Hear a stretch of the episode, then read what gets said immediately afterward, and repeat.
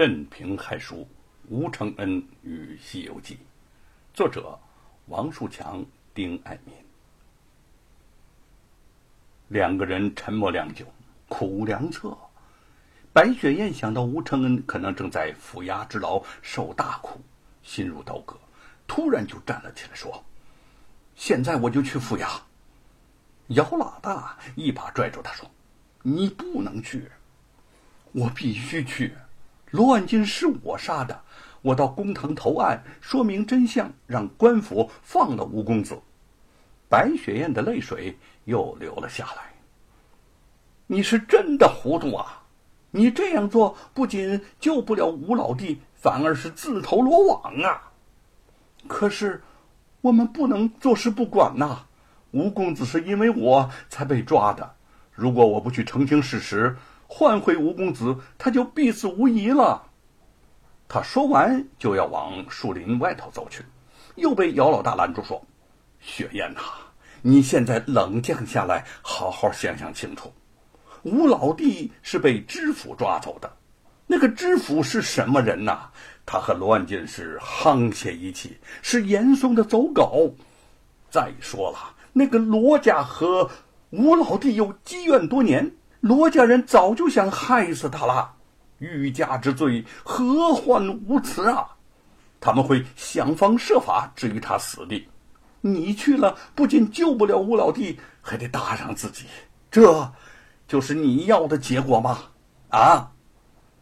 白雪燕停了下来，无助的看着他，眼中满是祈求之色。那你说怎么办呢？姚老大沉思着说：“让我想想，总会有法子的。要不，我们到府衙劫牢反狱，抢出吴公子，然后远走他乡？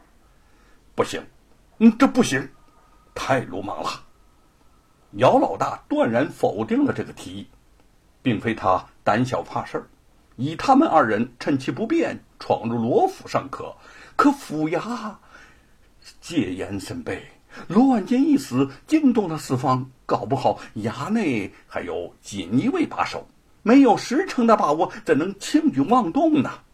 到时候如果不成，岂不是让吴老弟陪着搭上一条命吗？白雪燕。又急又痛，泪水滚滚而下。姚老大见他如此痛苦，心下大怜，突然灵机一动，想出一条釜底抽薪之计。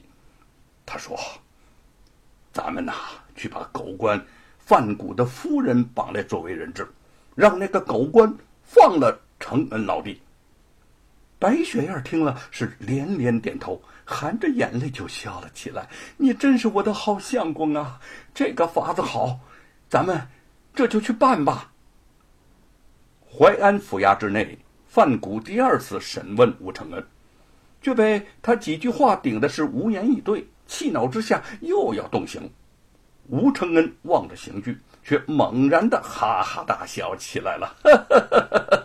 我是无罪之人，你对我动刑，不怕遭报应吗？难道我你你就记不得这公堂上飞沙走石、领断捉犯吗？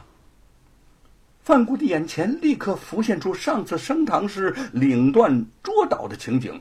他仰头看了看堂上的领条，果然再次是摇摇晃晃，脊坠欲下。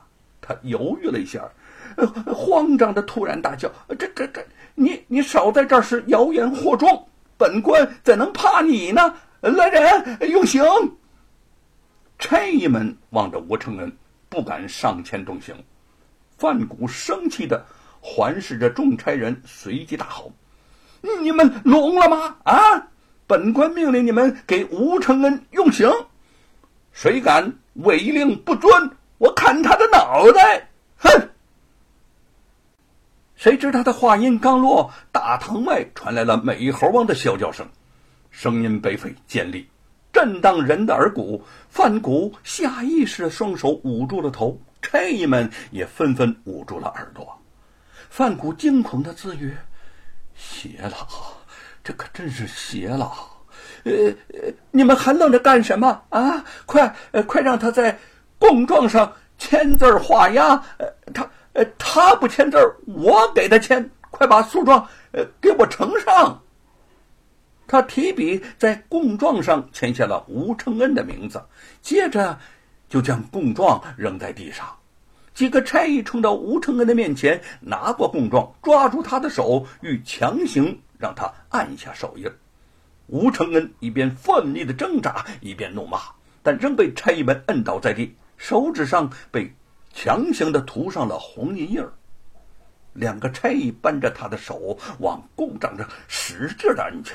吴承恩使劲的挣扎，突然嘶声大叫：“美猴王啊，你快来救我！美猴王！”范谷及众差役一时都愣住了。吴承恩趁机把供状撕成碎片，扬在大堂之上。范谷是勃然大怒，正要令人再次强行上前逼他画押，一名家丁从后堂室匆匆跑来。在他的耳边惊慌的低声说：“老爷呀，夫人被人掠走了！”啊！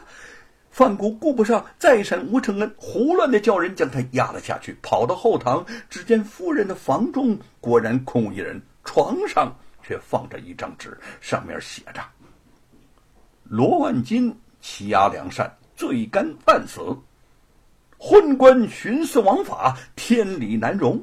吴承恩铮铮铁骨，遭人陷害。现借你夫人一用，如若两天内放了吴承恩，你家夫人定当完璧归赵；如不照办，等着替他收尸。啊！哎呀！范谷双手颤抖着，纸飘落在地上，他的额头上渗出了豆大的冷汗。这是什么人呢？这是啊，这么大的胆子，敢把知府的夫人给掠走了？他们能掠走夫人，呃呃呃，也能也能杀了我呀！这可如何是好啊？旁边报信的家丁见他魂不守舍、方寸大乱，便小心翼翼地说：“大人呐，小人斗胆插上一句，你看啊，这个纸上写的明白。”吴承恩是被人陷害的，如果您放了吴承恩，夫人就能平安回来了；否则，我我我看您还是放了吴承恩吧。哼，哎，范谷是愁眉苦脸的连连叹气儿，放了他，谈何容易呀？那个罗万金是当朝首辅严大人的亲戚。他在我的治下被人杀死，这件事儿轰动整个江南，抓不到凶犯，我怎么向严大人交代呀？家丁迟疑着说：“可是大人呐，那个吴承恩真的是被陷害的呀！”范谷骂道：“糊涂！现在我们根本就是无头苍蝇，找不到凶犯，好不容易出了一个和墙上那九个字有关联的吴承恩。”我怎么能就把这个替死鬼给放了呢？放了他，你来顶罪啊！再说这个罗庞也不会善罢甘休啊。可是不放人，夫人就有性命之忧，他总不能为了罗家把自己夫人也搭上吧？一时间，范谷对自呃对自己来到这个淮安府感到了深深的后悔。正在他左右为难之际。一名差役又跑进来报告说：“山阳县沈伟沈老先生求见。”范谷听这个名字陌生的很，便没好气的说：“他是什么人呐？让他滚蛋！啊，本官我正烦着呢，不见不见，谁也不见。”那差役提醒他：“大人呐，这位沈老先生可不是一般的人呐，他家公子沈坤可是。”万岁爷的侍读啊！范谷怔了一下，立时就转变了态度。哦哦哦，是是他呀，那就快快快有请。沈伟此来是想为吴承恩做保人的。范谷见他是沈宽的父亲，不敢不卖这个面子，正要松口答应，便看到罗庞气势汹汹的大步走了进来。大声的嚷嚷道：“谁说要放人呢？啊，谁敢放人呢？啊！范谷尴尬不已，支吾以对。